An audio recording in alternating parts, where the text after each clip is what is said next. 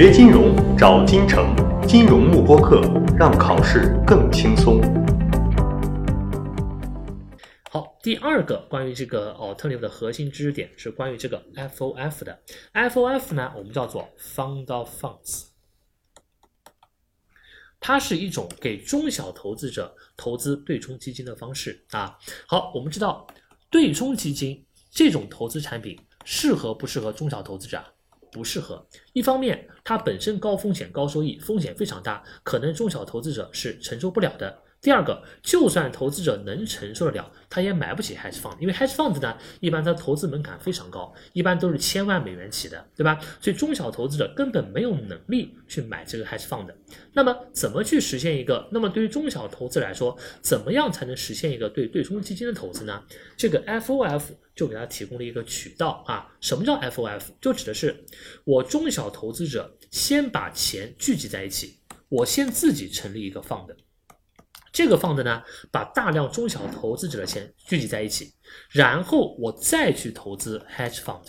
看清楚了吧？那么通过这种方法，是不是就给了中小投资者一个投资对冲基金的途径啊？对吧？我一个人可能买不起对冲基金，但我先成立一个基金，把大量中小投资者的钱汇聚到一起，我再去买一个对冲基金，这样我不就可以买了吗？而且这个放的呢，因为它里面汇聚了大量中小投资者的钱，它的资金量非常丰富，它资金量非常大，它是可以怎么样？同时买入很多个不同的 hedge fund 的，还能产生一个分散化风险的效果，对吧？就是如果你所有的钱都去买一个对冲基金的话，那可能风险太大了。而这个 FOF 呢，它可以同时买入很多个不同的这个 hedge fund 来实现一个 diversification，好吧？好，这个是我们说的这个关于 FOF 的一个概念。那么下面我们来看一下这个 FOF 它到底有哪些特征啊？一共有五点，这五点是要知道的。好，第一个特征就前面讲过的，它能够使它使得中小投资者。能够享受对冲基金的收益，就是说，中小投资者本来我自己直接去买 hedge fund 是买不了的，对吧？但是我通过先成立一个 fund，再去买 hedge fund 的方式呢，就给了大量中小投资者一个投资 hedge fund 的机会啊。好，第二个好处是，我中小投资者先成立一个基金，这个基金是不是也是有这个 fund manager，有这个基金经理的啊，对吧？这个基金经理呢，他的这种专业能力比一般的投资者还是要好一点吧。所以说，他去投资 hedge fund 的时候呢，他能够帮投资者进行一些尽调，比如说市面上这么多对冲基金，哪些基金比较好啊，对吧？那么他是能够从一个专业人士的角度帮你去挑选更好的 hedge fund。那如果你是一个个人投资者，比如说市面上这么多 hedge fund 哪个更好，我根本就看不懂啊。所以说，在这个 FOF 里面呢，有一个基金经理来帮你挑选更好的 hedge fund，帮你来。做这个 due diligence，这也是它的一个好处啊。好，第三个好处指的是这个 FOF 呢，它的赎回的条款是更优的。什么意思？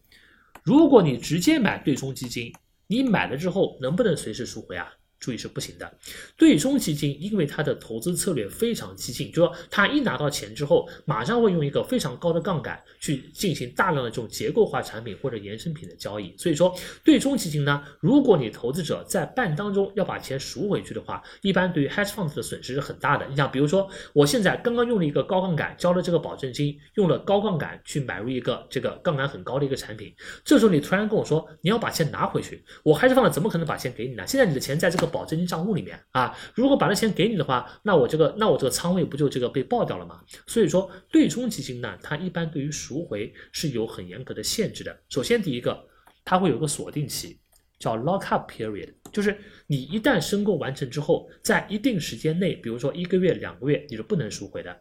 第二个限制条件，就算你要赎回，它会有一个叫做 notice period，你要提前通知的。比如说你今天通知我你要赎回了。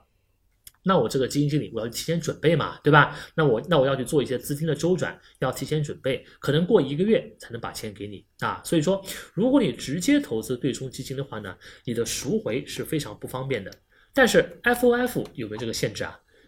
注意是没有的，因为它本身这个 FOF。就是面向中小投资者的嘛，对吧？它是把成千上万的中小投资者的钱汇聚到一起成立的这个基金，所以说它的这个申购跟赎回呢，跟一般的这个 mutual fund 公募基金是完全一样的啊，不像这个 hedge fund 一样有这些赎回的限制，它的赎回的条款肯定是更好的。好吧？这是它的第三个优点啊。好，第四个特点就是刚刚说过的，因为它聚集了大量投资者的钱，所以这个 FOF 呢，它的资金量比较充裕，它可以同时投资于很多个不同的对冲基金，实现一个风险的分散化啊。所以你发现前四个。特点，它描述的都是这个 FOF 的优点吧，对不对？所以 FOF 它的四个是它的优点，它给中小投资者提供了投资 hedge fund 的机会，有专业的基金经理来帮投资者做尽调，赎回条款更加宽松啊，没有任何限制，而且呢，可以同时投资于很多 hedge fund 来实现一个分散化的效果。好，最后一个特点是这个 FOF 唯一的缺点，你想。如果一个投资者要通过 FOF 这种形式去间接投资 hedge fund，那么有什么缺点呢？它的成本会更高，因为我们都知道基金它每年是不是要收什么管理费，还要收这个激励费的啊，对吧？管理费就是我每年按照我的管理资产的规模，我是要收钱的。而除此之外，如果我这个基金帮投资者赚到了钱，我还要拿出一部分钱来给这个基金经理做奖金的啊，这部分钱我们叫 incentive fee。或者很多时候呢，也叫做 carry，对吧？这部分钱好，那么因为我是先投资于一个基金，这个基金再投资于 hedge fund，那么对于这个 f o r f 的投资者来说，我是不是就要交两道费用啊？对吧？这个 hedge fund 我要收一道管理费，这个 fund 呢又要收一道管理费，所以说对于 FOF 的投资者来说呢，他要多收一道费用，导致他的投资成本。会比较高，这个是 FOF 呢，它唯一的一个缺点，好吧？好，所以说 FOF 这个东西呢，它有四个优点和一个缺点，这个我们要知道啊。这个是一级的这个 alternative 里面第二个比较核心的点啊，是关于 FOF 的一个概念和特征的。OK，锁定金城教育，成就金融梦想。更多备考知识，请关注金融慕播课。